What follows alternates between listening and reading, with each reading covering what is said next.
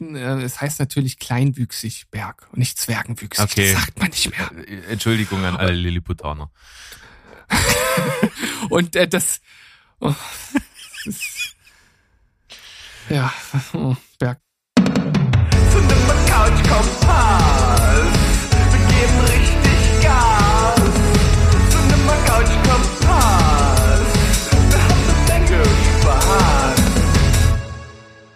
Heidi ho, ihr lieben Menschen da draußen. Steven Spoilberg ist zurück mit einer neuen Folge Cinema Couch Kompass. Ihr werdet es erkannt haben an unserem Intro und wahrscheinlich schon davor, denn ihr habt ja auf diese Folge geklickt und seid jetzt ganz gespannt, was ich mit meinem äh, guten Partner, meiner dunklen Hälfte, dem Berg, so für Filme und Serien geschaut habe. Deshalb begrüßen wir ihn doch mal. Hallo, lieber Berg. Hi, Steven. Ich freue mich da auch drauf. Ich habe heute so Sachen dabei, wo ich richtig Bock hab, da so schön drüber zu schwärmen.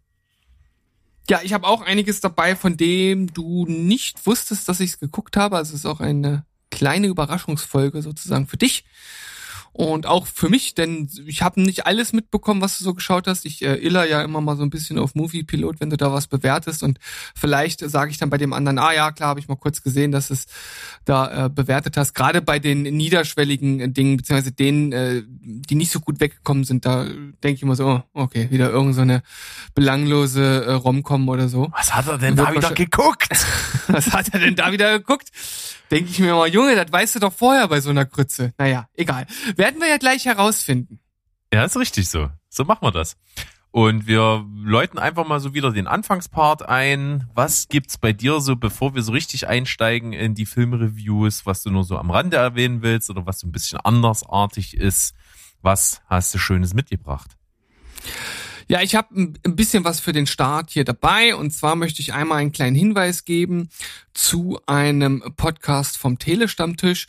Anlässlich des Doc-Festes in München haben wir da auch einige Reviews gemacht. Also da gibt's mehrere Teile und ich habe Teil Nummer 6 moderiert, zusammen mit, oh, jetzt habe ich natürlich den Namen schon wieder vergessen. War es Florian? Nils? Ah, ich bin so schlecht in Namen merken. Zum Torben. Glück bin ich kein Lehrer. Sören. Zum Glück bin ich, ja, zum Glück bin ich kein Lehrer und muss mir ganz viele Namen merken. Ähm, na, auf jeden Fall habe ich das zusammen ähm, mit dem guten Mann gemacht. Äh, der hat das auch sehr schön gemacht bei einer seiner ersten Reviews.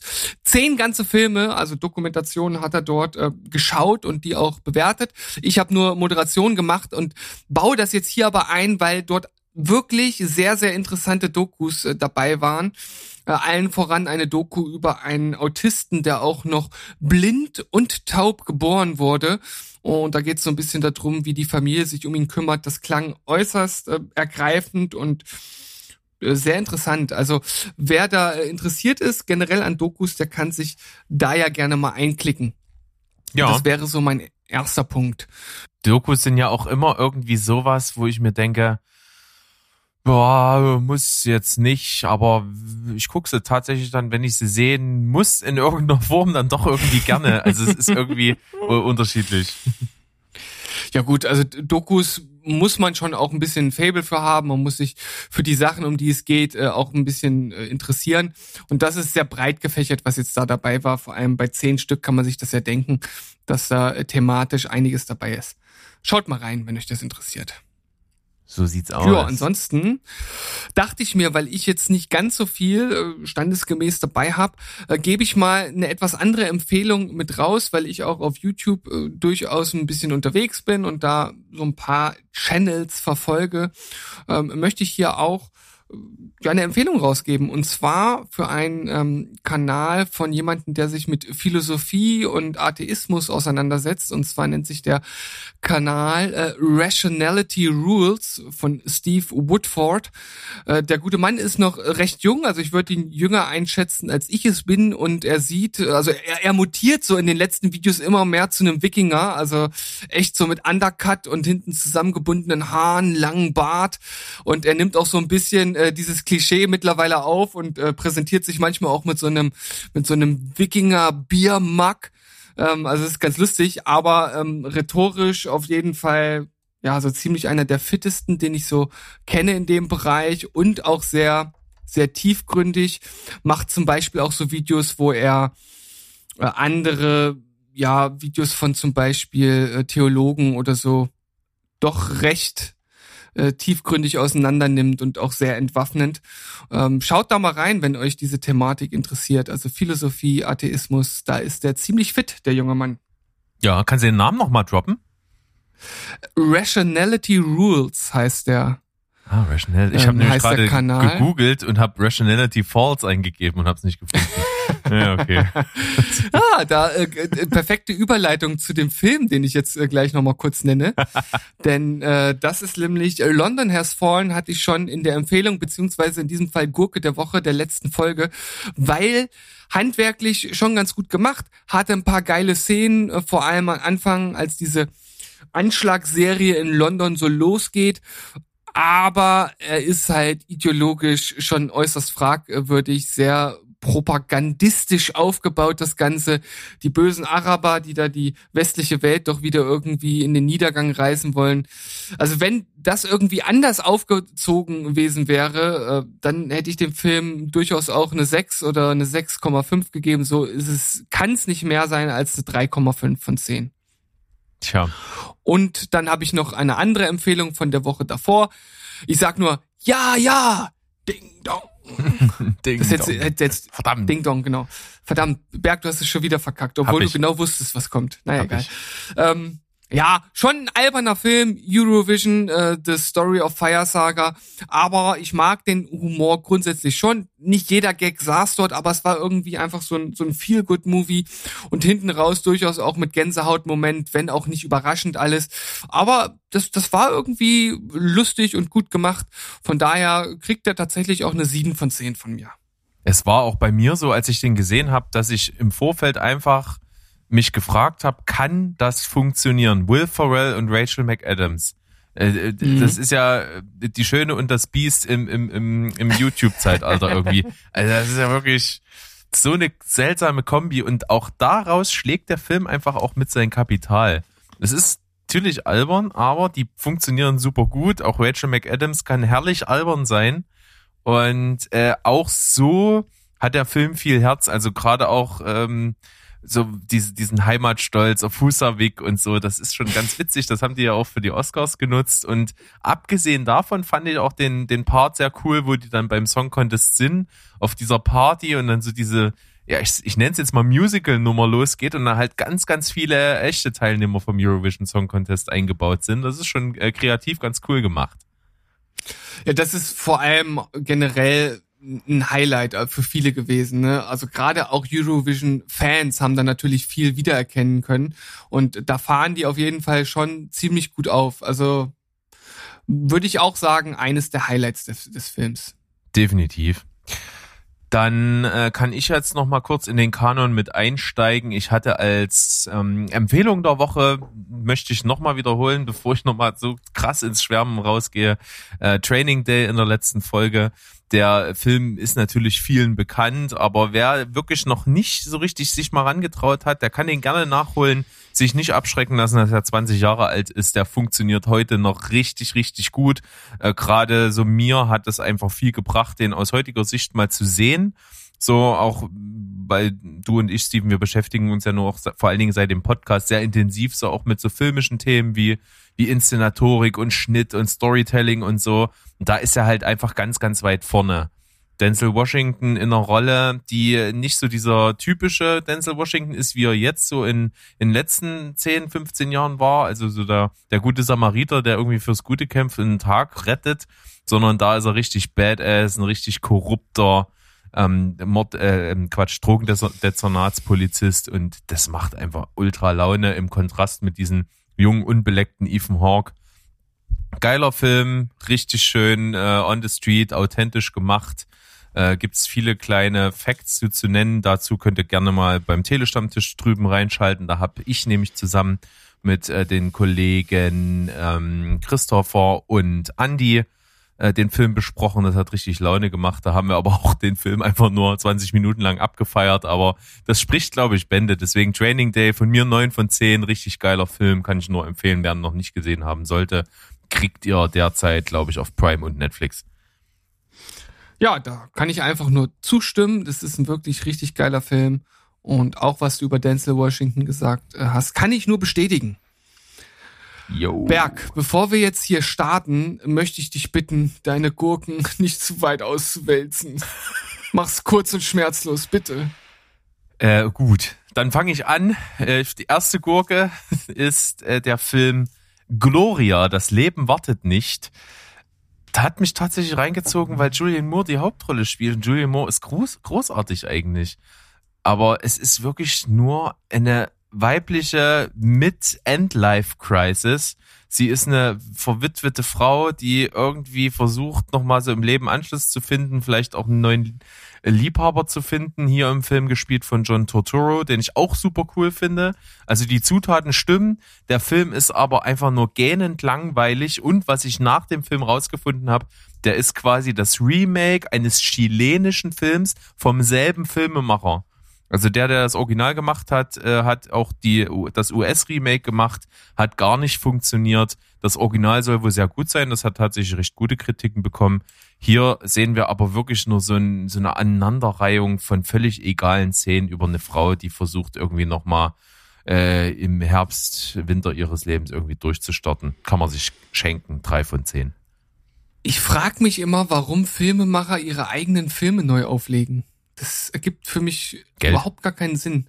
Ja, okay, klar, okay, das ist, das ist durchaus überzeugend als Argument. Ja, ist ja tatsächlich auch Äh, das alte Ding, ne? Die US-Remakes müssen halt sein für einen äh, für einen amerikanischen Markt. Die Leute gucken sich keine synchronisierten Sachen an.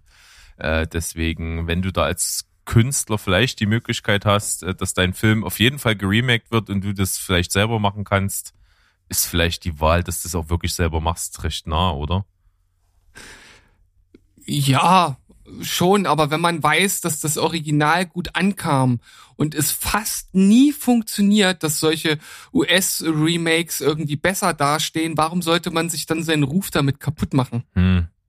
Ich kann es Das dir ist so nicht mein sagen. Gedanke. Also ich fand ihn furchtbar, muss ich dazu sagen. Ich glaube, kann man vergessen. Dann ähm, habe ich noch einen Film, den habe ich quasi dann äh, schon mal als äh, auch als Gurke der Woche gehabt, fällt mir gerade ein. Deswegen brauche ich auch nicht viel sagen. Es ist der Film Love Again. Äh, jedes Ende ist ein neuer Anfang. Mit Shailene Woodley hat mich auch wieder nur eine Schauspielerin, die ich gut finde, einfach reingezogen in diesen Film. Äh, und ja, Shailene Woodley spielt eine junge Frau, irgendwo so Anfang 30, die nicht so richtig weiß, ob das, was sie so gerade an ihrem Leben lebt, irgendwie so cool für sie ist, trennt sich von ihrem langjährigen Freund und versucht dann irgendwie selber klarzukommen ohne eine Beziehung, rutscht dann aber in so eine Beziehung rein, gleich mit zwei Typen und die beiden Typen sind auch noch gut befreundet miteinander. Also es ist halt so dieses typische, äh, wo will ich eigentlich hin, was will ich wirklich von meinem Leben, das wird da so breit getreten, das ist manchmal auch so völlig überprätentiös. Also da wird so viel Bedeutung reingelegt, was gar nicht da ist und es ist irgendwie alles so komisch äh, inszeniert. Ich mag auch die Art der Inszenierung gar nicht. Äh, kann man sich schenken. Also Love Again, jedes Ende ist ein neuer Anfang. 3,5 von 10, schauspielerisch gut, Machart und Story völlig Banane und langweilig. Äh, also Auch dieser Beititel, der ist schon wieder so Kotzreizgrenze. Ja, der Originaltitel ist halt Ah. Endings, Beginnings, was halt relativ praktisch ist, deswegen wollte man das vielleicht reinbringen. Ich weiß es nicht. Mann, Mann, Mann, vielleicht kannst du mich ja mit dem nächsten Film wieder etwas versöhnlich stimmen. Ach, es ist ein Film, den hast du auch auf dem Schirm gehabt und hast dich dann doch recht gewundert, als du gesehen hast, dass ich den geschaut habe und nicht so gut bewertet habe. Und zwar ist das der Film Jaxi. Kann man aktuell auf Prime schauen. Ist, ähm, ich habe es ein bisschen Hör für die YouTube-Generation genannt. Ähm, der großartige Film Hör von äh, Spike Jones mit, äh, mit äh, Joachim Phoenix in der Hauptrolle ist natürlich ein fantastischer Film. Hier ist die Grundprämisse ein bisschen ähnlich. Also ein Typ, der ist handyabhängig, glotzt den ganzen Tag nur aufs Telefon, ist, es ist Instagram, YouTube, weiß ich nicht was alles, äh, Facebook süchtig, ähm, lebt in dieser typischen Bubble. Damit hat man irgendwie versucht, so was Aktuelles zu machen und so das ein bisschen anzuprangern, dass, dass die Leute sich nur noch über äh, Social Media de definieren. Das wird hier halt auch so ein bisschen angebracht, aber relativ stumpf. Es ist eigentlich nur Mittel zum Zweck. Äh, der Typ hat auf jeden Fall nicht so viel soziale Kontakte und, und kriegt ein neues Telefon und das Betriebssystem auf dem Telefon ist halt Jaxi. Und äh, er stimmt am Anfang leichtsinnig den Nutzungsbedingungen komplett zu und es ist überhaupt irgendwie loszu äh, zu hinterfragen oder sonst was, wie das halt üblich ist heutzutage. Und das Handy übernimmt quasi sein Leben. Also ähm, das Handy handelt eigenmächtig, hört nicht auf seine Befehle, weil er zugestimmt hat, dass seine Befehle überschrieben werden dürfen, die er dem Handy gibt. Das Handy hat die komplette Macht über alles von ihm, also seine Konten, seine SMS, sein WhatsApp, sein was weiß ich nicht alles. Äh, und das soll halt zu einer Reihe skurriler Begebenheiten führen, aber es, es nervt halt meistens nur, es ist flach, es ist stumpf, es ist oft so niveaulos, pipi kaka kotze humor.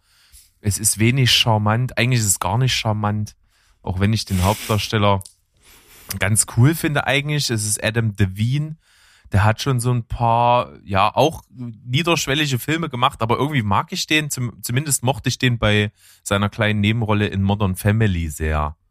Da, da ja, habe ich den sehr ans Herz geschlossen. Sehr. Da, da finde ich hm. echt cool, aber ja, es funktioniert nicht so richtig. Deswegen ist Jaxi für mich so eine 5,5. Kann man mal machen, gibt einen aber auch nicht viel. Also ich muss dich ein bisschen korrigieren. Ich hatte ihn nicht direkt auf dem Schirm, sondern ich habe gesehen, dass du ihn geguckt hast, habe mir den Trailer angeschaut und dachte, sieht jetzt nicht so schlecht aus. Aber da hat mich der Trailer wohl eher in die Irre geführt. Okay, da, da ich hatte gedacht, du hattest das irgendwie auch schon mal gesehen und gedacht, es sieht nicht so schlecht aus, aber dass das aufgrund dessen, dass ich ihn bewertet habe, war, wusste ich jetzt nicht. Aber macht auch nicht viel Unterschied. Wie gesagt, es, es kommt ja. so, es kommt so ein bisschen irgendwie locker und irgendwie so für, für so ein lustiger Snack für zwischendurch rüber, ist aber doch auch, äh, da muss ich auch sagen, ideologisch irgendwie bedenklich, weil es halt aus seiner eigentlich Message, die er rüberbringen könnte, halt so nichts macht. Also, es ist halt mhm. halt einfach nur der, der Motor für die Geschichte. Äh, weiß nicht. Er ist trotzdem so irgendwie so, so ein bisschen liebenswert ist er schon, aber er nervt in dem Film auch. Und die weibliche Hauptrolle, die kannte ich nicht, gespielt von Alexandra Shipp kenne ich nicht, fand ich aber charmant. Äh, und ein, ein Nebendarsteller ist Michael Pena, den kennt man schon aus größeren Hollywood-Filmen auch. Der spielt so ein bisschen den abgedrehten Chef in dieser Internetfirma, wo der arbeitet. Das ist ganz witzig. Aber wie gesagt, so insgesamt braucht man das nicht. Ist auch in der Kritik komplett abgeschossen worden ziemlich zurecht. Wie gesagt, es ist okay, es tut jetzt nicht so weh, aber man braucht es auch nicht. Jaxi 5,5. Swipe nach rechts und nächster Film. Jo, ähm, ein Film, wir hatten es angesprochen in unserer Sonntagsfolge, und zwar gibt es manchmal Filme, wo Schauspieler mitspielen, die einfach cool sind, die nicht scheiße sein können, ähm, auch wenn der Film nicht so viel taugt. Und zwar habe ich den Film gesehen, da muss ich jetzt nach dem Titel echt nochmal gucken. Das ist wieder so ein ungelenkes Monster von deutschen Titel. Das kannst du dir nicht vorstellen. Äh, der heißt Hauptsache, die Chemie stimmt. Hm. Eine Romcom okay. mit Sam Rockwell in der Hauptrolle. Oh. Das ist halt cool. Und ah, der ist halt auch die, cool. Den, den, den habe ich mir vorgemerkt auf Netflix. Das ist doch dieses, dieser, äh, dieses Gefängnisding, oder? Nee, gar nicht. Ähm, und zwar oh, Sam Rockwell ist Apotheker in einer Kleinstadt und er ist so ein bisschen Typ, der er ist ja zurückhaltend, ah. der wird irgendwie nie für voll genommen, hat so sein typisches Leben, hat eine Frau, die äh, von gespielt von Michelle Monaghan, also auch keine Unbekannte, die ihn nicht so richtig für voll nimmt, die die Hosen anhat und er wird immer so ein bisschen untergebuttert. Er hat auch äh, bei seinem Schwiegervater quasi in der Apotheke gearbeitet und als sein Schwiegervater in Rente geht, freut er sich schon, dass er die Apotheke übernimmt und darf aber nicht mal seinen eigenen Namen dran schreiben. Da bleibt der Name vom Schwiegervater dran und so. Also er spielt so ein bisschen Loser-Typen. Und ich habe mich irgendwie am Anfang des Films gefragt, wieso nimmt denn Sam Rockwell so einen komischen Gurkenfilm an? Und dann äh, fiel es mir aber wie Schuppen von den Augen, denn er macht halt das, was wofür er oft gecastet wird. Er wandelt sich halt komplett. Und du glaubst es ihm mhm. halt auch. Er wird halt von diesen äh, wirklich Typen ohne Selbstvertrauen, der sich unterbuttern lässt, halt zu so einem richtigen äh, leckt mich alle, ich bin der Mick-Typ. So, und das, das macht halt Laune und das kann er. Und da macht er auch Spaß. Ja, er, er macht dann Bekanntschaft mit der von Olivia Wilde gespielten Figur, die äh, quasi nur eine reiche Frau, äh, eine Frau von einem reichen Typen ist äh, und den ganzen Tag nur am Daydrinking und, und Pillen schlucken äh, ist und mit der äh, fängt er eine Liaison an und die ja, die holt das so ein bisschen aus ihm raus und dann fängt er halt an, sich selber in seiner Apotheke ähm, äh, Drogencocktails zu mischen, wo dann halt äh, der übelste krasse Typ ist. So, und das macht irgendwie Spaß. Und er ist auch wirklich großartig, aber er ist halt wirklich das Einzige, was diesen Film halt auch rettet, weil insgesamt ist er nicht gut geschrieben, er ist platt, äh, der, der macht so, so von einer Station zur nächsten, das ist irgendwie alles nicht intelligent und pfiffig gemacht, das wirkt auch alles ein bisschen zusammengeklaubt irgendwie. Also so richtig rund ist der Film nicht, aber Sam Rockwell ist obercool äh, und deswegen ist es schon ein Blick wert. Und abgesehen davon gibt's auf jeden Fall noch ein absolutes Highlight im Film. Da gibt's so ein Fahrradrennen, wo er sich vorher so ein richtig Doping reinpfeift und dann übelst den Macker macht. Das ist schon geil.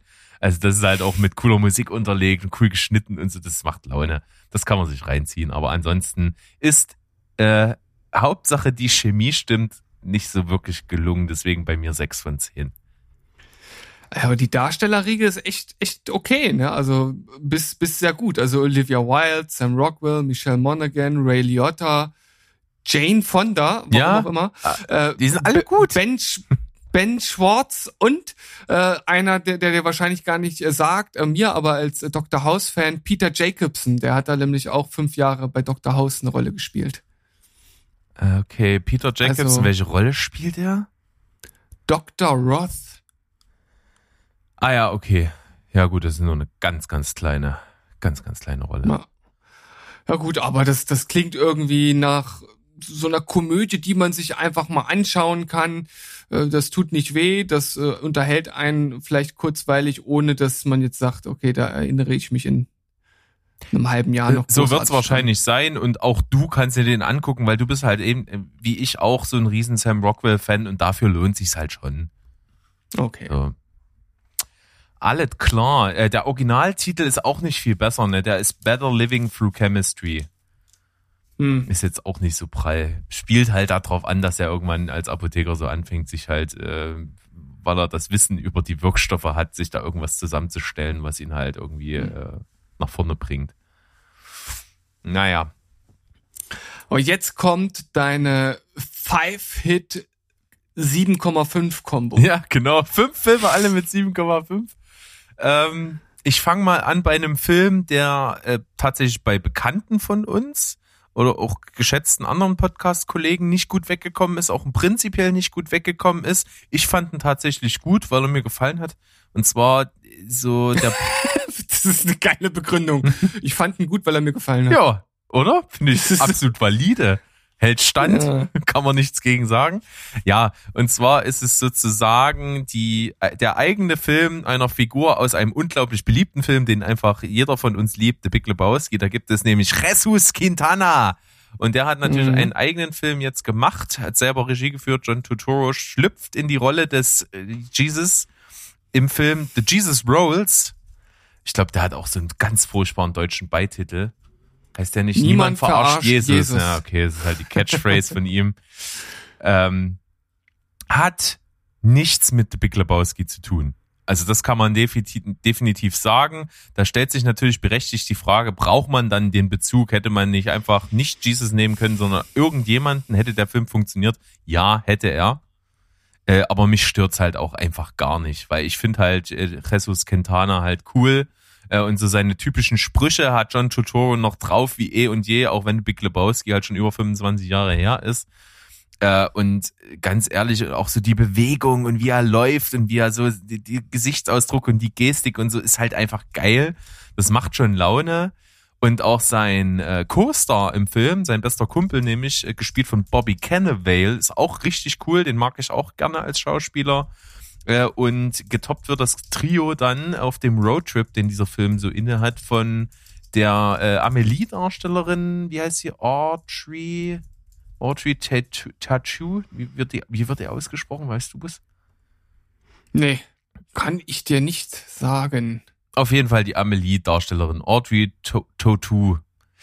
Ähm, und das ist wie so eine Art Roadtrip gemacht. Äh, die, also Jesus kommt aus dem Gefängnis, äh, wird von seinem Kumpel abgeholt und die, ja, versuchen so ein bisschen wieder ins Leben reinzukommen, das Leben zu genießen und treffen dann eben auf äh, die Audrey und die ist irgendwie Friseuse, schmeißt auch alles hin und ja, die fahren zu dritt durchs Land äh, und versuchen Leben, Essen, Sex, alles Mögliche irgendwie zu genießen, ohne an die Konsequenzen zu denken. Und das ist quasi ein Film, der ein Remake von dem 70er Jahre französischen Film ist, der sehr, sehr, ähm, der damals recht bekannt war, so als Skandalfilm, der hieß Die Ausgebufften. Bei, äh, das war der deutsche Titel. Es war ein Film, da hat Gerard Depardieu zum Beispiel mitgespielt. Ähm, der ist wohl sehr bekannt und viele finden den doch recht gut, so als Geheimtipp. Und äh, viele kritisieren vor allen Dingen, dass halt der Spirit von dem Film so gar nicht eingefangen wurde. Aber da ich den nicht kenne, ist mir das halt herzlich egal. Und ich fand's halt einfach cool. Ne? Es ist, ist, ist ein bisschen durcheinander, ist ein bisschen stückhaft, aber das ist halt so bei so einem episodenhaften Roadtrip. Und ich find's cool gespielt, ich mag die Figuren. Gedreht ist es absolut solide. Also Torturo hat ja eine gute Regiearbeit abgeliefert, finde ich. Äh, ob da jetzt irgendwie eine Tiefsinnigkeit jetzt besonders fehlt, weiß ich nicht. Kann ich nicht beurteilen. Wie gesagt, kenne die Vorlage nicht. Aber mir hat The Jesus Rolls gut gefallen, deswegen von mir 7,5 von 10 Punkten. Also ich frage mich jetzt hier auch, warum macht man daraus eine Art Spin-off von The Big Lebowski, zumindest vom Titel her. Es hat nichts letzten Endes mit dem eigentlichen Film zu tun. Es ist sogar noch ein Remake von einem anderen Film, storymäßig. Und das ist so lang schon, schon in, in der Pipeline. Warum ist dann der Bezug nicht zumindest irgendwo auch da, um das Ganze zu legitimieren? Ich finde irgendwie, irgendwie total komisch. Auch wenn der Film vielleicht an sich nicht schlecht äh, zu sein scheint, aber weiß ich nicht. Ich, ich, ja, die Frage finde ich absolut berechtigt, aber mich stört's halt auch einfach nicht. Keine Ahnung. Nö, also ich meine, das, das macht ja den Film an sich vielleicht äh, als alleinstehendes Produkt nicht unbedingt schlechter. Aber trotzdem finde ich bei solchen äh, Dingen, die halt einen Bezug ja eigentlich zu dem Original irgendwo haben und oder haben sollten, weil sie halt den Charakter aufgreifen und der dann irgendwie gar nicht da ist und dann noch eine alte Story irgendwie genommen wird, ja, ist mir irgendwie Finde ich ein bisschen komisch. Aber wenn ich das ausschalte vorher, so wirklich sage, okay, ich weiß jetzt, wie der Film aufgebaut ist, ich weiß, dass das nichts mit The Big Lebowski zu tun hat, vielleicht kann ich dann da auch etwas unbefangener rangehen. Mal schauen. Ja. Also der Elefant ist auf jeden Fall im Raum und die Frage ist berechtigt, die muss sich der Film auch gefallen lassen.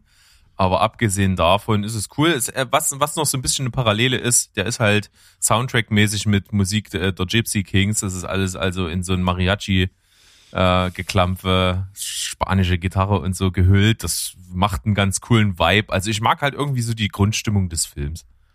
Das hat mir gefallen. Naja, dann ab zum nächsten. Ab zum nächsten. Ein Film, den ich äh, ja schauen musste, sozusagen, weil er gewählt wurde von der Community. Ähm, uh. True Lies, wahre Lügen, Arnie. Alter, so waren Actionfilme früher, ey. Ist das Killer. Das ist, das ist ja so ultra, ultra, ultra cheesy. Das geht ja gar nicht ja. teilweise, ey.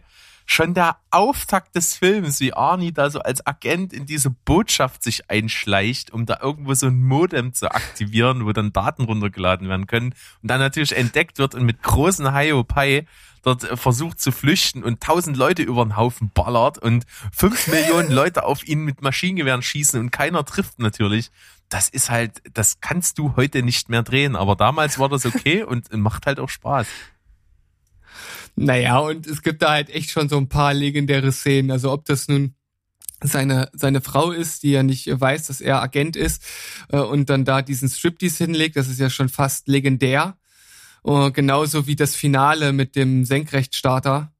Also Absolut, absolut äh, over, over the top Action Blockbuster der 90er, den man so nicht rekreieren kann. Nee, kann man nicht. Und äh, tatsächlich, was mich am meisten an dem Film stört, ist natürlich, man muss es halt irgendwie akzeptieren, dass der Film aus der Zeit, Film seiner Zeit ist und dass der heute nicht mehr ganz so standhält. Aber was ich halt bei solchen Filmen, die so in der Zeit gemacht wurden, halt absolut störend finde, und das find, hätte ich wahrscheinlich auch damals schon als störend empfunden, dass so ein Film immer nie weiß, wann Schluss ist. Es gibt einen Showdown und dann denkst du dir, okay, Film ist rund vorbei und dann versuchen die noch einen Showdown reinzupacken und das zieht sich wie ein Kaugummi. Das ist mir schon bei, äh, was war das, Stirb langsam drei? Ja, beim dritten ist das auch so. Weißt du, wo du denkst, Mhm. okay, Tag ist gerettet, alles ist vorbei. Nein, es kommt dann nochmal die Konfrontation und noch ein Showdown. Und ich finde, das ist dann einfach zu lang und, und verbraucht sich total selber beim Erzählen des Films. Also das ist nicht so meins. Das beobachtet man, wie gesagt, aus Actionfilmen aus dieser Zeit halt oft. Ja, das ist bei Speed zum Beispiel auch der Fall, ne? Ja, genau. Das stimmt. Das ist auch auch äh, klassisches Beispiel, auch 90er Actionfilm und das scheint damals so ein Ding gewesen zu sein. Ja. Was eben für mich wahrscheinlich damals auch schon nicht funktioniert hätte. Deswegen bei mir äh, gut gemeinte, wie man so schön immer hört beim Promi-Dinner oder irgendwas, gut gemeinte 7,5 von 10. Ähm, ja, kann man machen. Äh, ist durchaus äh, wesentlich unterhaltsamer gewesen, als ich vermutet hätte. Sehr schön. Three to go in deiner 7,5 Liste. Jo, dann kommt bei mir ähm, der Film, den kann ich auch relativ kurz machen, denn es ist die Komödie, die ich schon mal als Empfehlung der Woche hatte, Ode to Joy, ähm, die etwas andere kreative Prämisse für eine Rom-Com, denn Martin Freeman spielt hier einen Typen, der Kataplexie hat, das heißt, wenn er große Empfindung hat und bei ihnen ist es halt Freude und wenn er sich, wenn er sich wohlfühlt, dann fällt er äh, in einen Schlaf, in Ohnmacht sozusagen und äh, das macht es natürlich viel schwieriger, eine Beziehung zu führen. Deswegen hat er, will er eigentlich keine haben, aber verliebt sich natürlich doch und lernt dann irgendwie damit umzugehen. Das führt zu allerhand skurrilen Situationen. Das fand ich sehr charmant. Das ist schauspielerisch absolut toll, weil auch das, äh, ja, wie es scheint, sehr ungleiche Paar Martin Freeman äh, und jetzt habe ich den Namen schon wieder vergessen, äh, super zusammen harmonieren und funktionieren. Äh, ich gucke gerade nach den Namen. Wie heißt sie denn? Äh, Marina Baccarin. Genau. Ähm, to äh, wahnsinnig tolle, sympathische Schauspielerin und auch äh, für die Rolle äh, absolut passend, so als, als quirliges Gegenstück zu dem sehr langweiligen Charlie, gespielt von Martin Freeman, funktioniert. Wie gesagt, coole Darsteller äh, in seinem kleinen Mikrokosmos mit, glaube ich, wirklich nur fünf oder sechs Darstellern, die hier in dem Film eigentlich spielen. Funktioniert das super. O to Joy 7,5 ist ein großer Spaß gewesen und was fürs Herz. Ja, haben wir ja schon drüber geredet, als du das als Empfehlung der Woche dabei hattest. Deshalb direkt zum nächsten. Ja, und täglich stirbt das Murmeltier. Ein Film, äh, über dessen Ankündigung wir hier schon mal gesprochen haben. Jetzt ist er raus und ich habe ihn gesehen. Kann man aktuell, glaube für einen schmalen Taler irgendwo auf Prime sich mal schießen, wenn man gucken möchte. Und zwar Boss-Level. Ähm, Mhm. In typischer täglich grüßt das Murmeltier-Manier. Und zwar äh, ist ein Typ, äh, Frank Grillo spielt den und der Film wurde ihm auf den Leib geschrieben und das merkt man. Das ist ein ganz großes Plus des Films, weil er halt wirklich eigentlich so ein, so ein Actionheld-Prototyp ist und das ist er hier halt auch. Ja, er, er gerät in eine Zeitschleife und jeden, er ist in diesen Tag gefangen, wo ein Team von verschiedenen skurrilen Auftragskillern ihn versucht umzubringen. Äh, Und er steckt in dieser Zeitschleife und wird jeden Tag natürlich besser, den Toten zu entkommen. Und das führt natürlich zu allerhand ziemlich cooler Szenen, äh, wie er halt einfach weiß, was passieren wird und das zu seinem Vorteil nutzt. Äh, Und ich finde es echt geil, dass immer noch Filmemacher diesen sich dem so nähern, dass die dieses Murmeltierprinzip aufgreifen und wirklich versuchen, modern zu transportieren. Das finde ich ganz toll. Das macht mir unglaublich Spaß. Ich liebe dieses Genre.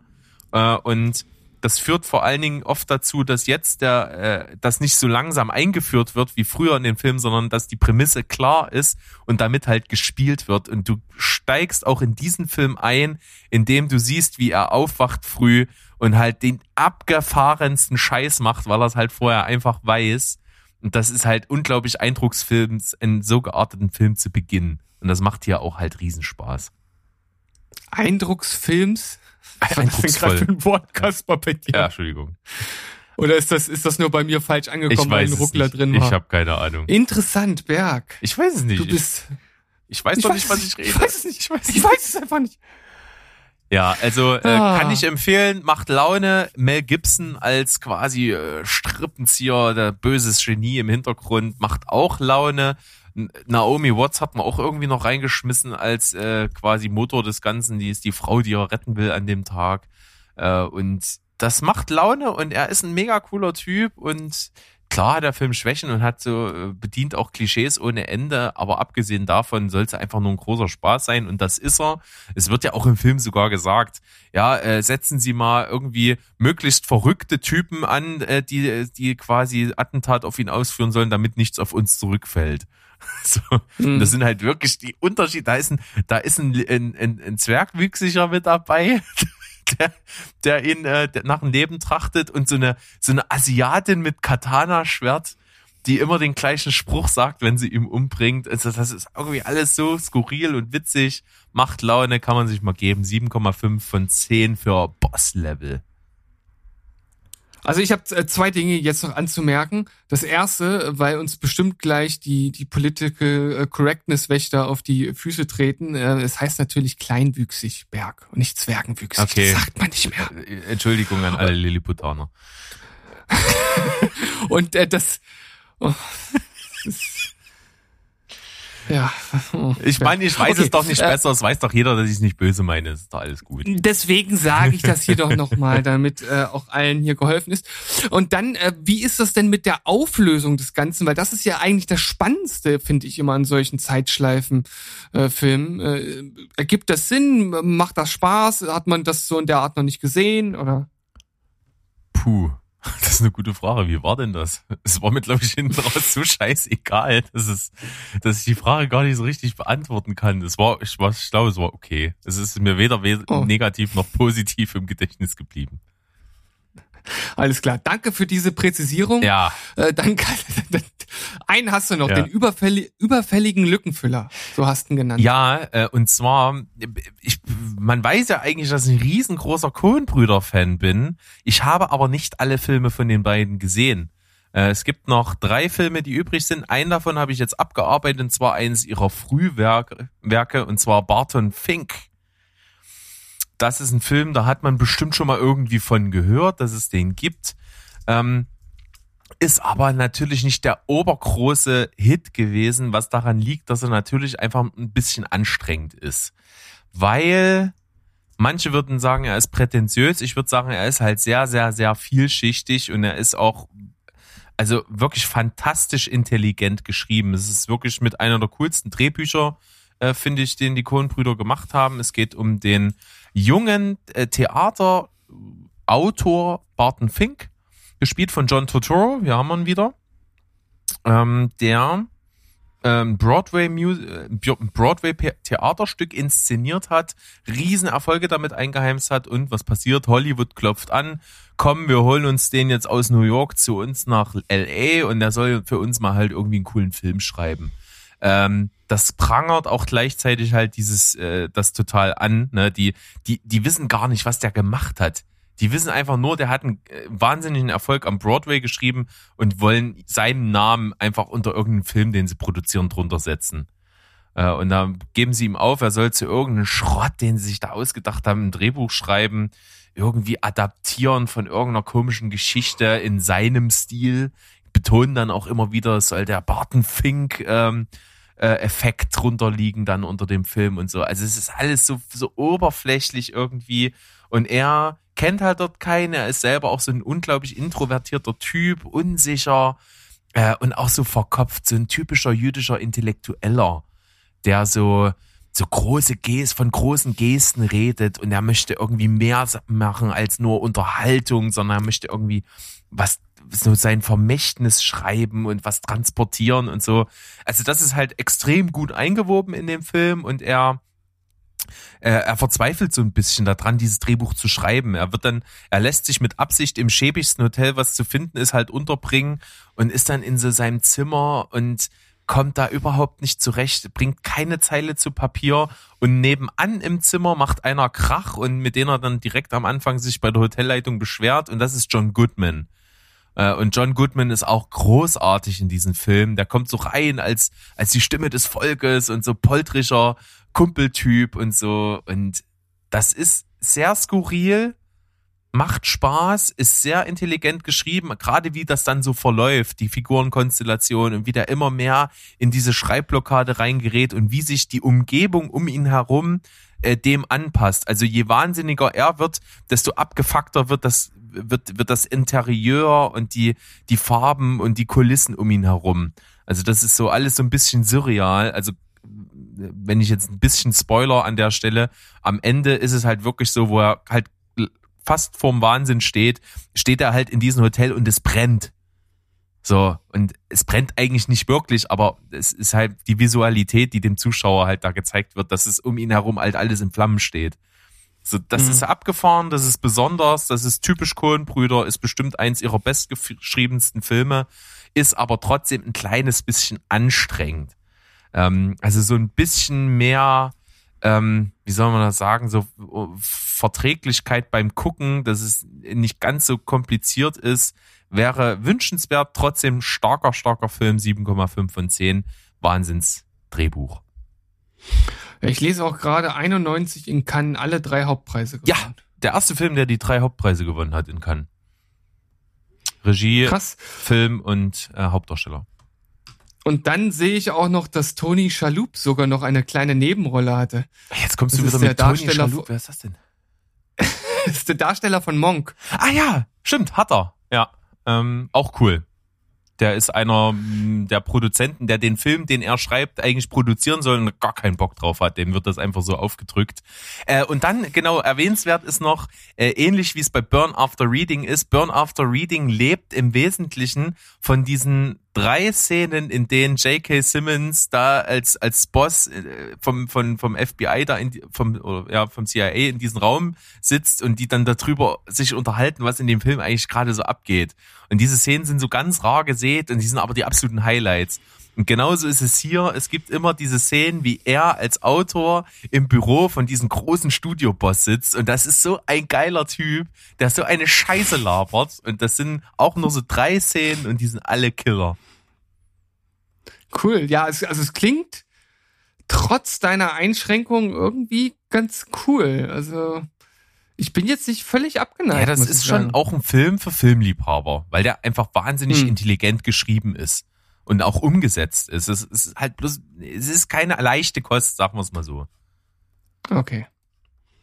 Bartenfink. Halleluja Berg. Da hast du jetzt ja aber ganz schön abgeliefert, ne, am Stück. Boah, ja, weil bei mir habe ich mir eine kleine Verschnaufpause, glaube ich, jetzt verdient.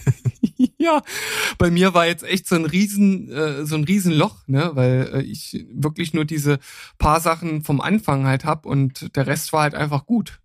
Ja, dann bin ich jetzt sehr gespannt. Und komm mir mit was um die Ecke. Beeindruck mich. Ja, ich, ich werde dich jetzt sicherlich beeindrucken. Ich äh, muss jetzt äh, so, so, so ein, ja, eine kleine Warnung. Ist ein, ich weiß nicht, ob man das als Warnung einstufen kann, aber ich weiß gar nicht genau, ob ich äh, über die Serie schon reden darf zu dem Zeitpunkt, wo das hier rauskommt. Da gibt's auf jeden Fall irgendein äh, Review-Embargo. Da muss ich nochmal beim Telestammtisch nachfragen, denn dort äh, nehmen wir jetzt auch noch eine Review auf und zwar zu der Amazon Prime Serie Panic.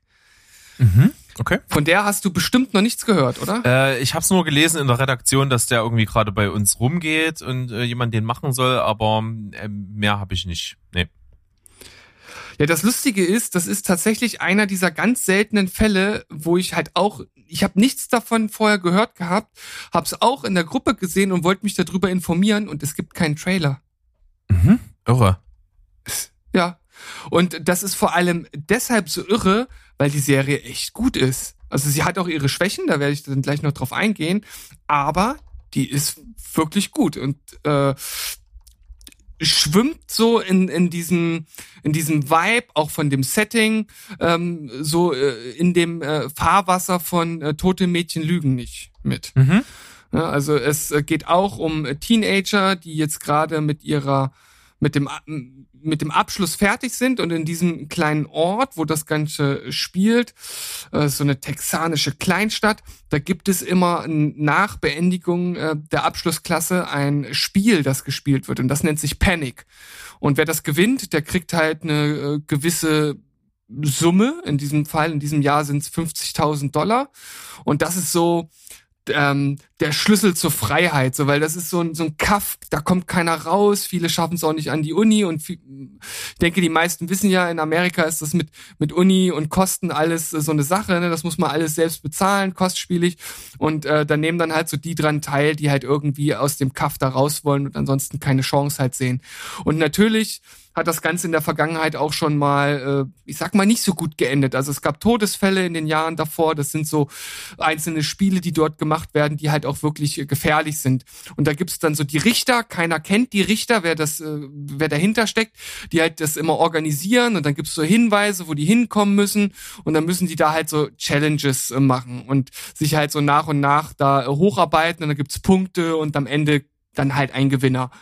Und letzten Endes beobachtet man halt also die verschiedenen ähm, Protagonisten, die es hier so äh, gibt, wie sie sich da halt so durcharbeiten. Und gerade in der ersten Hälfte geht's auch gar nicht so viel um dieses eigentliche Spiel, sondern mehr erstmal so die einzelnen Leute halt kennenzulernen. Vor allem Heather Nill, das ist die Hauptprotagonistin, um die es halt so geht, äh, wohnt mit ihrer Mutter in einem Trailer und ihrer äh, kleinen Schwester. Ist alles jetzt, ich sag mal, nichts Besonderes, was man so an der Charakterzeichnung äh, dort halt bekommt. Die Mutter kümmert sich nicht groß drum, nimmt halt Drogen und so weiter und sie ist eigentlich ein hübsches, gut gebildetes Mädchen, äh, trotz äh, ihrer Mutter und versucht halt über Panic da halt rauszukommen. Und dann gibt's halt noch so andere Charaktere, ein paar Kerle, eine Freundin und so weiter und da wird halt so ein Geflecht aufgesponnen. Und das ist wirklich gut gemacht und vor allem spricht es auch äh, viele soziale Probleme an. Also einmal so diese Trailerpark-Problematik, die es gibt, ähm, halt dass diese soziale Ungerechtigkeit, was halt die Unis angeht. Ähm, es gibt auch äh, Selbstmord, äh, der halt angesprochen und thematisiert wird. Da werden auch einzelne Folgen mit einem entsprechenden äh, Warnhinweis äh, versehen. Also da steckt viel auch so nebenher drin. Die Schauspieler sind unglaublich gut. Ich kannte keinen äh, davon. Es gibt so einen Typen, der spielt so ein so ein typischen Draufgänger-Typen, der die ganzen Ladies abschleppt und so. Und am Anfang denkst du noch so, ah, ist schon irgendwie so ein, so ein, so ein Assi, aber der hat halt wirklich was Sympathisches an sich und er macht halt auch diese, diese Wandlung, die er dann auch so ein bisschen macht oder dass halt mehr hinter dem steckt, was er so eigentlich vorgibt. Das macht er unglaublich gut. Das nehme ich dem total ab. Und da kann ich mir echt vorstellen, dass der auch vielleicht noch eine Karriere vor sich hat. Ähm, Ray Hall ähm, heißt er in der Serie und Ray Nicholson ist äh, sein richtiger Name. Den muss man auf dem Schirm haben. Klingt gut. Was ich jetzt ja, ja. Ähm, äh, noch, noch ganz kurz, was ich negativ äh, anmerken äh, kann, ist, dass natürlich äh, dort äh, auch eine Polizei vor Ort ist, die das Ganze irgendwie versucht zu durchbrechen. Und irgendwie denkst du so, das kann doch nicht sein, dass sie in so einer Kleinstadt das nicht geschissen kriegen, irgendwie das, diese Leute ausfindig zu machen und diese einzelnen Orte und die Hinweise auch irgendwie zu entschlüsseln. Das wird zwar später auch ein bisschen aufgeklärt, warum das so sein könnte, aber da habe ich mir immer so gedacht, hm, naja, und so ganz logisch ist das auch nicht an jeder Stelle. Aber wie gesagt, gute Schauspieler, ähm, wichtige Sachen, die angesprochen werden. Insgesamt auch eine clever, clever äh, gesponnenes Netz von den Verflechtungen untereinander. Ich find's gut. Und deshalb frage ich mich, warum gibt's dafür keinen Trailer? Warum gibt's dafür nicht mehr Werbung? Also ich finde, die haben hier durchaus eine kleine Perle am Start. Das klingt gut. Also mich hat's total gekriegt. Da bin ich echt gespannt, wenn das rauskommt. Da schaue ich mir das bestimmt auch mal an.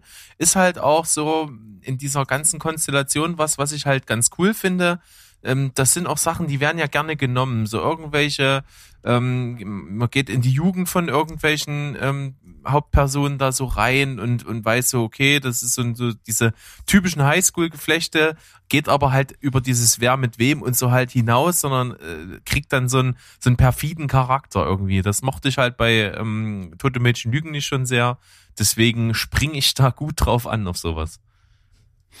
Also es ist nicht ganz so krass und nicht ganz so hart wie Tote Mädchen lügen nicht.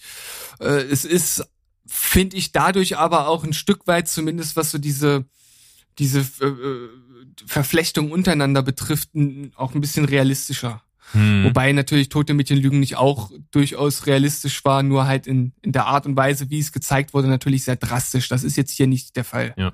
Hast du schon Aber das ist kein, kein Kritikpunkt. Hm? Hast du komplett gesehen? Ja. ja cool. Äh, ich lese hier, wenn das noch dabei bleibt, am 28. Mai startet die Pilotfolge Genau, das ist auch mein Stand. bei Prime. Cool. Ja, also acht von zehn. Gute Sache. Klingt gut. Also überraschend, überraschend gut. Ja. Dann, äh, was ist noch überraschend gut? Mach gleich weiter. Ja, was ist noch überraschend gut? Ähm, hab ich schon die ganze Zeit auf dem Schirm gehabt und letztens haben wir einfach mal die erste Folge angemacht und waren dann irgendwie äh, direkt dabei und zwar American Vandal, die erste Staffel. Mhm. Sagt dir das überhaupt Ja, irgendwas? sagt mir was. War auch so ein, äh, so ein Skandal, öffentlichkeitswirksamer Prozess. Äh, Nein, nein, nein, nicht? nein, nein, nein, War nein. das nicht das? Nein. Dann Nein, nein, nein, das ist eine. Mockumentary. Naja, Das ist, ähm, was ich, ich, ja, okay. Erzähl. Es, äh, es geht um eine Highschool, an der 27 Autos mit äh, großen Penissen besprüht wurden. Und äh, es geht darum, wer hat das gemacht. Und das wird halt wie eine bierernste äh, Netflix-Dokumentation aufgezogen und fährt alle Geschütze auf, die man aus Making a Murderer und Co. kennt. Das fängt beim Intro an. Ähm, dass äh, bei Grafiken, die erstellt werden, wie irgendwas zusammenhängt, bei Landkarten, die aufgemacht werden. Ähm, es gibt natürlich einen Hauptverdächtigen, ähm, auf den sich erst alle stürzen und dann gibt's aber auch wieder Twists, die vorkommen. Und da ist aber auch, ähm, obwohl, ich sag mal, diese klassischen und ernsten Dinge aufgegriffen werden, die man so aus anderen Dokumentationen kennt, ist da halt auch viel Humor bei. Also es ist halt auch teilweise echt lustig, wenn dann, wie gesagt, so eine Animation dort gezeigt wird, wie einer der Hauptzeugen der den Verdächtigen gesehen haben will während der Tat, ähm, wo halt seine Kredibilität angezweifelt wird, indem er halt äh, mal gesagt haben soll, dass er mit dem schönsten Mädchen was gehabt haben soll oder dass sie ihn wohl mit der Hand äh, mal ordentlich äh, zwischen den Beinen gerubbelt haben soll, wird halt so eine so eine Animation erstellt, äh, wie die da beide am Steg an dem See saßen und dann siehst du halt nur diese Silhouetten, wie sie ihm da halt ja wie gesagt äh, einen runterholt und äh, dann geht's halt darum, aus welchen Blickwinkeln wer was gesehen haben könnte. Also wie gesagt, genauso wie man es aus äh, ernsten äh, Dokus kennt. Äh, das ist lustig, man fiebert auch ein bisschen mit, man will wissen, äh, äh, man äh, möchte wissen, wer es dann auch letzten Endes war. Und das fand ich dann auch so noch dieser Ausschlag, warum es halt nicht eine 7,5, sondern eine 8,5 ist. Es ist tatsächlich auch hier äh, Sozialkritik mit drin. Das finde ich äh, gerade hinten raus, machen die das nochmal recht deutlich und äh, deshalb kann ich das nur empfehlen. Das hat wirklich Spaß gemacht. Das ist natürlich ein absoluter Boss-Move, wenn du sowas machst, weil diese True Crime-Sachen und diese Dokumentationen über wahre Verbrechensfälle und so, das ist ja wirklich der Zahn der Zeit. Das boomt ja wie die Sau. Das wird am meisten geklickt auf den Streaming-Diensten. Deswegen produziert ja Netflix gefühlt da irgendwie jede Woche so ein Teil. Da ist es natürlich cool, da mal so eine Parodie da drauf zu haben, die auch noch äh, Ja. hochwertig gemacht ist. Richtig, richtig cool. Es ist, ist dann halt auch schon so, dass der Hauptverdächtige, der ist halt bekannt dafür, dass er halt diese, diese Pimmel immer malt, auch im Unterricht und so. Und dann schon in der ersten oder zweiten Folge fällt dann den Machern der Doku, die äh, es sind auch Schüler sozusagen von der Highschool, die halt selbst die Doku drehen. Und da gibt's übrigens auch noch so eine Metaebene, weil irgendwie in der vierten Folge geht's dann darum, dass die ersten vier Folgen äh, in Anführungszeichen schon gesendet wurden und dass sich Leute in den sozialen Medien darauf gemeldet haben. Und das wird auch wiederum direkt in der Doku verarbeitet. Also echt auch ganz geil gemacht. Und ähm, Genau, die, die, diese Pimmel, die auf die Autos gemalt worden sind, die sehen aber anders aus als die, die er halt malt, weil er malt halt Pimmel nur mit Härchen unten am Sack. Und die auf den Autos äh, haben die halt nicht und haben halt auch eine andere Eichel und so. Und das wird dann halt total ernst halt äh, erforscht und ja, also so viele lustige Details drin. Wie gesagt, echt gut gemacht. Ich bin gespannt, ob die zweite Staffel da mithalten kann. Da geht's um den Kackbanditen. und ähm, die werde ich auch noch schauen, ja. Es klingt echt witzig, muss ich sagen. Äh, cool, aber äh, jetzt habe ich nochmal nachgeguckt, äh, das habe ich auch mitbekommen, das ist schon wieder so ein paar Jahre alt, zwei, drei Jahre her oder sowas. Ja, genau. Genau, okay, das hatte ich damals mitbekommen. Ich habe das mit irgendwas anderem jetzt verwechselt. Irgendwie gibt's, glaube ich, American Scandal oder sowas. Gibt's das? Äh, Ich weiß Bestimmt. es nicht. Also mit irgendwas äh, hat er, hat er, wie habe ich das jetzt verwechselt, da hat es irgendwie klingelt. Aber sei es drum, American Vandal bei dir 8,5 von 10. Kann man mal einen Blick riskieren. Klingt gut. ja, auf jeden Fall. So, du hast noch zwei Sachen, dann würde ich sagen, du eins, ich eins, du eins, da haben wir ein schönes Sandwich. So machen wir das. Ich habe eine Doku geschaut, auch für den Telestammtisch habe ich zusammen schon die Kritik aufgenommen mit dem Juten Mo und zwar Wir und die Kunst. Ah ja, Ja. stimmt. Äh, da war ich ja auch äh, ursprünglich mal eingeladen, aber ich habe mich nicht gezuckt, weil ich es irgendwie gesehen habe, keine Zeit hatte und es vergessen habe. Ja, genau, wir haben dich dann einfach einfach ignoriert im Grunde genommen, so wie du das mit uns gemacht hast. äh, aber alles gut. Ähm, wobei ich finde, du tatsächlich was verpasst hast hier, weil das eine wirklich wirklich interessante Doku ist, die vier Künstler, die aus unterschiedlichen Kunstrichtungen kommen, ein bisschen näher darstellt, über zwei Jahre begleitet und vor allem dann auch unerwarteterweise äh, in die äh, Pa- ähm, ähm, Corona-Pandemie begleitet. Also die letzten 20 Minuten schlagen dann nochmal so um, so war es halt nicht geplant, aber nun gut, äh, es ist, ist halt so, wie es ist. Und äh, man sieht hier zum einen Fanny van Dan, den ist wahrscheinlich, äh, der ist, denke ich mal, den meisten als, als Liedermacher bekannt, äh, schreibt aber auch, malt auch. Dann Jan-Georg Schütte als Regisseur, Mhm. Matt C., das ist ähm, eine ähm, Graffiti-Künstlerin aus Deutschland, die bekannteste aus Deutschland, auch international bekannt.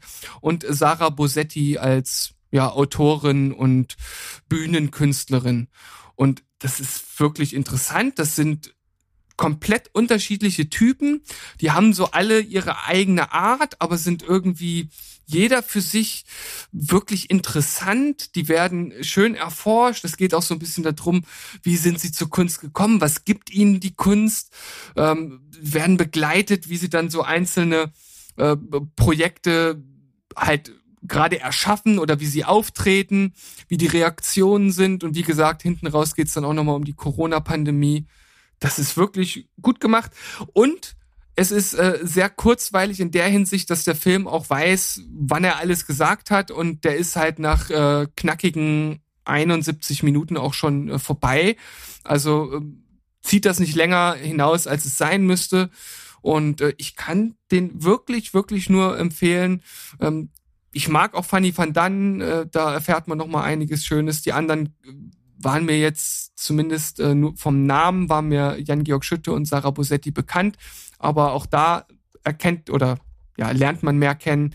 Mad C, das ist jetzt nicht so mein Bereich, so ähm, ich sag mal diese äh, schaffende Kunst im Sinne von von Zeichnen und äh, ähnlichen, aber auch hier wirklich viel drin.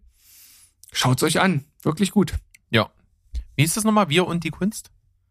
Wir und die Kunst. Wir und die Kunst. Sehr schön. Äh, Jan-Georg Schütte, ja, mag ich auch total. Der ähm, ist ja der, der diese Impro-Filme ähm, öffentlich-rechtlichen macht, was ich schon ein paar Mal erzählt habe. Mhm. Also hier Altersglühen und Wellness für Paare und Klassentreffen und sowas. Nicht zu verwechseln mit den unsäglichen Klassentreffen von Till Schweiger, muss ich immer wieder dazu sagen. ähm, das ist schon interessant, das ist ein cooler Typ und der hat jetzt auch gerade i- im gleichen Stil eine Miniserie rausgebracht. Die müsste jetzt äh, schon online sein, zumindest die erste Folge in der ARD-Mediathek. Ähm, ich habe den Namen vergessen, es geht um irgendeinen Therapeuten. Da spielt er so einen Therapeuten, geht's auch um Paartherapie wieder, auch alles improvisiert. Äh, die Schauspieler kennen nur ihre Rollenprofile. Der hat auch wieder gerade was Neues am Start. Sehr, sehr schick. So, dann äh, kann es jetzt passieren, dass ich aus dem Schwärmen nicht mehr rauskomme. Ähm, äh, das ist wieder so ein Film, das ist, sowas sieht man selten. So einen fantastischen Film, der eine unbestreitbare eigene Logik, äh, äh, Quatsch, äh, Stilistik hat, ähm, sich mit praktisch eigentlich nichts vergleichen lässt. Und ganz ehrlich, der Regisseur, äh, ich glaube, wir werden noch richtig große Sachen von dem sehen. Äh, Und zwar handelt es sich um den Film The Favorite. Der Film war bei den Oscars äh, 2019 oder 20, bin ich mir jetzt nicht 100% sicher. Ähm, 19 war es genau, 2019 für 10 Oscars nominiert. Äh, absolut zu Recht. Mhm. Äh, der Film besteht im Wesentlichen aus drei Hauptdarstellerinnen. Ähm, äh, einmal die Hauptdarstellerin Olivia Coleman äh, und die beiden Nebendarstellerinnen Rachel Weisz und Emma Stone. Und alle drei sind so großartig, dass du nicht weißt, wen du da favorisieren sollst, weil sie alle unglaublich sind. Äh, es handelt sich um eine Geschichte, die im 18. Jahrhundert spielt, also gegen Anfang 1700 irgendwo. Ähm, Königshof in England, äh, äh, Königin Anne, äh, ja, sagen wir mal, hat die Staatsgeschäfte, regiert da und äh, an diesen Hof spielt der ganze Film. Und Rachel Weisz ist die Zofe sozusagen von ihr, die ihr durch den Tag hilft und sowas. Äh, und die Königin ist ja auch äh, teilweise historisch belegt, hat ja an schweren Depressionen gelitten und an anderen Leiden, äh, zum Beispiel Gischt, ganz schlimm. Ähm, hat sehr viele Fehlgeburten hinter sich gehabt und das ist halt so, also die ist halt eine wirklich gebrochene Persönlichkeit und als staatliches Oberhaupt halt überhaupt nicht geeignet theoretisch. Die Geschäfte wären sozusagen in die Hände von Rachel Weisz da ge gegeben, die so ihr Sprachrohr ist und eigentlich so ein bisschen die wahre Macht dahinter ist zum Teil. Äh, und die Cousine von ihr ist gespielt von Emma Stone und die kommt an diesen Hof. Die war mal eine Adlige in hoher Position gesellschaftlich, die aber alles verloren hat äh, und als eigentlich wirklich nur so, ein, so, eine, so eine Gossenmarkt ist eigentlich. Und nur aufgrund der Verbindung, dass das ihre Cousine ist, an diesen Hof kommt und dort so als, als ja, Stubenmädchen, äh, Arbeiterin in der Küche so anfängt und äh, aber ihre Verbindung dann nutzt, weil sie sehr intelligent ist und natürlich auch äh, dadurch, dass sie mal eine Lady war, ja halt äh, gebildet ist und ähm, eigentlich einen ganz anderen Stand gewöhnt ist, versucht die sich ihre Macht wieder zurückzuerobern und ähm, mogelt sich dann so ein bisschen in dieses Zweiergespann da rein. Und das ist ein Film, der ist so gut geschrieben, der ist so genial inszeniert, der ist so genial gespielt es, ich weiß gar nicht, wo ich anfangen soll, wie fantastisch der ist. Es ist wirklich ganz, ganz großes Kino, sieht man ganz selten solche Filme.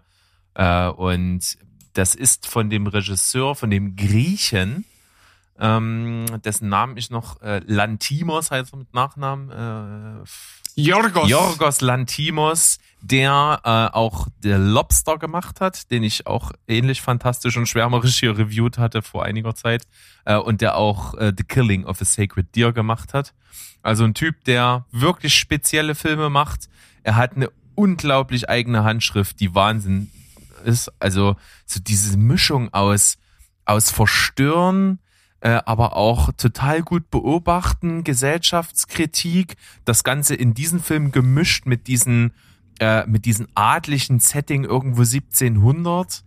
Ähm, dann wie in diesem Film auch, also das ist glaube ich auch so sein zugänglichster Film, diese diese Intrigen, was so an House of Cards und so auch erinnert.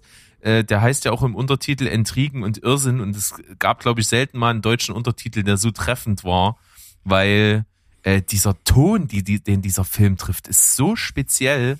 Der ist zwischen real und völlig abgedreht manchmal. Und der hat auch so einen ganz tollen Humor. Ganz seicht mal so, einge, äh, so eingestreut zwischendrin und zwischen schwarz und völlig überdreht. Äh, alles irgendwie bedient und es wirkt trotzdem wie aus einem Guss. Das Kostümbild ist grenzgenial. Der Film ist fast nur mit natürlichem Licht gedreht was, was auch einen ganz besonderen Look ausmacht. Also es ist alles manchmal so ein bisschen duster, aber auch irgendwie nicht. Und es gibt ganz viele Szenen, die in diesem Schloss nur mit Kerzenlicht ähm, inszeniert sind, was auch, glaube ich, kameratechnisch die Königsklasse ist, das einzufangen. Das ist wirklich mhm. stark. Ähm, und das Color Grading ist cool und auch die Musik ist äh, passend zu der Zeit natürlich irgendwie eingefügt, macht einen ganz tollen Vibe aus und natürlich ist halt auch noch ähm, was Skandalöses nicht dahinter, denn diese Königin N und die von Rachel Weisz gespielte Zofe, die haben halt ein lesbisches Verhältnis. Und das ist hm. halt für die Zeit äh, natürlich sowas von verpönt und das, wie sich das, wie perfide sich das entwickelt und wie das gegen sie auch eingesetzt wird, ist halt Wahnsinn. Und noch ein Wort, das Ende des Films, die letzte Szene, hatte ich ultra Gänsehaut. Die ist also so einen geilen i-Tüpfelchen Endpunkt auf so einen Film zu setzen, das muss man erstmal hinkriegen. Ähm, ich habe den Film nach dem ersten, äh, so direkt danach 8,5 gegeben. Je mehr ich darüber nachdenke, ist es eine 9 und ich glaube, der wächst noch. Ja, krass. Also es klingt auf jeden Fall doch interessant, obwohl ich halt für dieses historische Setting halt null Zugang habe. Ich eben auch nicht. Hätte ich es, wäre es wahrscheinlich eine Instant 10 gewesen. Okay. Aber es, es stört halt nicht. Ähm, und das ist halt so der einzige Kritikpunkt. Dadurch, dass mich das so ein bisschen abschreckt, ähm, hatte ich natürlich auch so eine leicht ablehnende Haltung beim Schauen. Und das hat dazu geführt, dass ich so die erste Hälfte äh, nicht schwer reingekommen bin, aber schon so ein bisschen meine Schwierigkeiten hatte, was aber wirklich davon einfach nur äh, wettgemacht wird, dass der Film in allen Belangen, also äh, absolut oberste Liga aller Filmemacher ist. Es ist wirklich, die, so ein Regie-Oscar hätte ich definitiv gegeben. Das ist eine Wahnsinnsleistung, wie der auch gemacht ist. Äh, er setzt zum Beispiel auch ähm, diese, diese Fischaugenkamera total cool ein. Also du hast immer so in einer Ecke vom Raum eine Fischaugenkamera, die dann so schwenkt und das dann halt wie auf so einem Globus halt dann immer so diese Szenerie verrückt. Das ist halt auch so ein Stilmittel optisch, was halt auch nie irgendwo eingesetzt wird. Das finde ich auch mega. Äh, und alles andere drumherum macht so eine eigene Anschrift, Handschrift und so einen eigenen Stempel, dass ich einfach nur begeistert bin, wenn von äh, Jorgos Lantimos der nächste Film rauskommt. Ich glaube, der wird auch ganz groß. Ja, krass. Ich, ich dachte, äh, heute wird keiner mehr länger reden als ich über Panic, aber ich glaube, du hast es doch nochmal getoppt. aber du hast es ja schon angekündigt. Ja, lohnt sich. Äh, dass du unbedingte Schauempfehlung. The Favorite von mir, neun von zehn Punkten mit wahrscheinlich noch Luft nach oben. Und ähm, tatsächlich habe ich das nur vorhin angedeutet, zehn Oscar-Nominierungen hat nur einen bekommen. Nur Olivia Coleman in Anführungsstrichen hat den Oscar mitgenommen. Die ist auch großartig, aber ehrlich, Emma Stone äh, war noch nie besser als in dem Film. Das ist Mhm. absoluter Wahnsinn. Und sie hat tatsächlich witzigerweise, wir haben schon mal drüber gesprochen, ähm, die von, von allen Darstellern die meiste Screentime. Ähm, Sie Mhm. hat, glaube ich, äh, knapp über 50 Minuten, Olivia Coleman dagegen nur 49. Aber Olivia Colman habe ich durch äh, Broadchurch lieben Ja. gelernt. Und äh, so ein bisschen was schwingt in dieser Rolle auch mit. Also die ist so, Mhm. die wirkt so ein bisschen naiv, weiß aber trotzdem ganz genau, was sie will und steht auch zu dem, was sie fühlt und, und, und, und handelt danach auch irgendwie. Äh, hat trotzdem so eine Autorität. Also es ist, es ist- dass die eine fantastische Schauspielerin ist, die es geschafft hat, braucht man auch nicht mehr drüber reden. Also ähm, tatsächlich irgendwie auch so ein bisschen unterschätzt. Aber ich glaube, Mhm. spätestens hier jetzt endlich ins Gedächtnis kollektiv irgendwie eingegangen und das zu Recht. Und noch ein abschließendes Wort zu einem der kommenden Filme von Lantimos habe ich jetzt mal geschaut und zwar da, da hat mich der Titel schon gleich gecatcht The Hawkline Monster und dann dachte ich ja okay das das klingt nach Fantasy oder Horror und es ist ein Western Horror Fantasy Film in dem ein 15-jähriges äh, oder die 15-jährige Magic Child zwei Revolverhelden anheuert, die ein Monster töten sollen. Dieses wohnt in einer Eishöhle unter dem Haus von Miss Hawkline. Geil. Wie, wie geil Das klingt, klingt das denn mega. im Zusammenhang mit diesem, im Zusammenhang mit diesem Regisseur? Äh, kann da auf jeden Fall was sehr Spezielles rauskommen und ich habe irgendwie direkt das Gefühl gehabt, das klingt so, also ohne dass ich, dass ich jemals davon gehört habe, aber es klingt so, als wenn das äh, auf einem Roman äh, beruht und das ist tatsächlich so. Und zwar beruht das auf ähm, einer Novelle von Richard Bra Brautigan aus dem Jahre 1974. Irre. Also, Ich bin mal ich bin gespannt. gehypt. Der Hype ist real. Hm, Jorgos Lantimos. krasser Typ, Ja, ey. absolut. Äh, Da hast du ja auch noch Nachholbedarf. Killing of a Sacred Ja. Deer und The Lobster, äh, die müssen. Die müssen irgendwann mal bei dir über den Bildschirm flimmern. Ich, ich mache mich ran. Sehr gut. Dann, Also nicht nur an deine, nicht nur an deine Mama, sondern auch an den Film. Du Schwein. Also, dann Ja. äh, erglücke, äh, beglücke uns mit deinem Abschluss der heutigen Folge. Ja, der Abschluss der heutigen Folge ist die Community-Wahl, die noch lange bei mir ausstand, und zwar The Place Beyond the Pines. Ja, was soll ich sagen? Ich hätte mir den Film wahrscheinlich nie angeguckt, weil irgendwie, keine Ahnung wieso, der hat mich nie angesprochen. Obwohl natürlich allein schon die Schauspieler, die drin sind, tatsächlich sehr großartig, ja, jeder für sich äh, ist. Also Ryan Gosling, Bradley Cooper, Eva Mendes. Es ist schon auf jeden Fall ordentlich, was hier so äh, ja vorgebracht wird. Und der Film hat mich auf, auf mehrfacher Ebene extrem abgeholt. Also erstmal von, von dem ganzen Ton, die der Film halt hat und vor allem von dieser Zweigeteiltheit, äh, die mir halt vorher gar nicht bewusst war. Ich weiß auch nicht, ob das jetzt schon eine Art Spoiler ist oder ob das irgendwo irgendwie ersichtlich ist. Ist es nicht sogar eine Dreigeteiltheit ähm, eigentlich? Dreigeteilt. Ja, eigentlich halt. ist er ja dreigeteilt, würde ich sagen. Auch so von den Zeitebenen Ach so, her. ja, okay, ich, ich weiß, worauf du anspielst, aber äh, für mich geht's jetzt um die beiden Hauptdarsteller. Okay, ja. Also das war mir halt nicht bewusst, weil ja dann auch äh, durch durch äh, etwas, was passiert, ja im Grunde genommen kein, keine Verbindung zwischen den beiden mehr, außer das, was, was halt passiert ist an sich, noch zwischen den beiden steht. Deswegen ähm, ist ja da sozusagen wirklich so ein, so ein harter Schnitt, den ich halt überhaupt nicht erwartet habe, aber was natürlich gerade für das, was der Film erzählen will, irgendwie sehr essentiell ist und äh, wie sich das halt hinten raus halt entwickelt und dieser düstere Ton. Ich will auch gar nicht erzählen irgendwie, wo, worum es geht. Also ich würde jetzt mit den Worten, die ich, die ich hier äh, gemacht habe, euch mal ein bisschen im Dunkeln tappen lassen und einfach sagen, falls ihr selbst auch noch nichts über den Film gelesen habt, dann stürzt euch einfach rein. Es ist wirklich so ein, ein Drama, Kriminalfilm, wo es halt auch so um moralisch-ethische Fragen geht, äh, der einen wirklich äh, von vorne bis hinten mitnimmt und ähm, auch durchaus äh, ja ein bisschen, wie soll ich das sagen, nicht traurig, aber so so verbittert irgendwie so zurücklässt. Also ist schon krass. Ja. Und das war auch so ein bisschen das, äh, was du jetzt alles angesprochen hast, was ich meinte, als ich dir, äh, das glaube ich, habe ich ja auch im Podcast zu dir gesagt, der Film ist ein bisschen anders, als du denkst. Und, und das, ja, das trifft es, glaube ich, ja. ganz gut. Also man weiß eigentlich nicht so richtig, was einen bei diesem Film erwartet, aber es ist halt äh, toll, dass der so ist, wie er ist. Ja. Und deswegen finde ich den auch sehr stark. Ich finde sowohl Ryan Gosling als auch Bradley Cooper hervorragend in dem Film. Ja, unbedingt.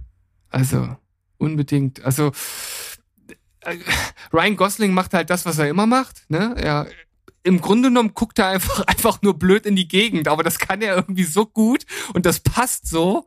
Ja, äh, das, das klingt jetzt irgendwie negativ, ne? Aber äh, genau das ist ja äh, das, was ihn oft auszeichnet. So einfach nur zu Dieses gucken. Ausdrucksstark in die Gegend gucken, am besten so von hinten äh, mit, mit einem Kamerazoom gefilmt, wie er dann so seinen Kopf zur Seite legt und an der, an der Kippe zieht.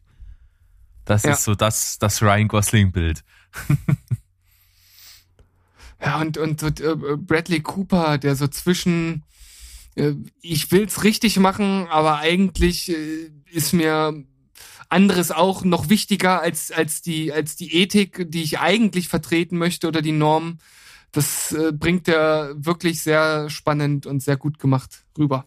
Amen, mein lieber Steven. Das freut mich sehr, Amen. dass er dich äh, so gut äh, ja, unterhalten, aber auch beeindruckt hat. Das ist toll. Ich glaube, heute schön Stoff für, für alle, die dazugehört haben, gehabt zu haben. Ähm, gute Sachen dabei. Ich bin begeistert von vielen Dingen hier und äh, bin werde auch mal wirklich Sachen angucken, die du hier reingeschmissen hast mit Panic, American Wendell und Wir und die Kunst und so. Das sind alles Sachen, die schreibe ich definitiv auf die Watchlist. Und ja, ja damit haben wir's, würde ich meinen. Schöne Auswahl heute.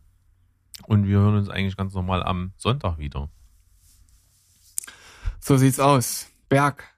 Das hat Spaß gemacht. Wir verabschieden uns von unseren Zuhörern. Wir hören uns demnächst. Tschüss, ciao, goodbye. Bleibt spoilerfrei. Tschüssi, Kopki. Ja.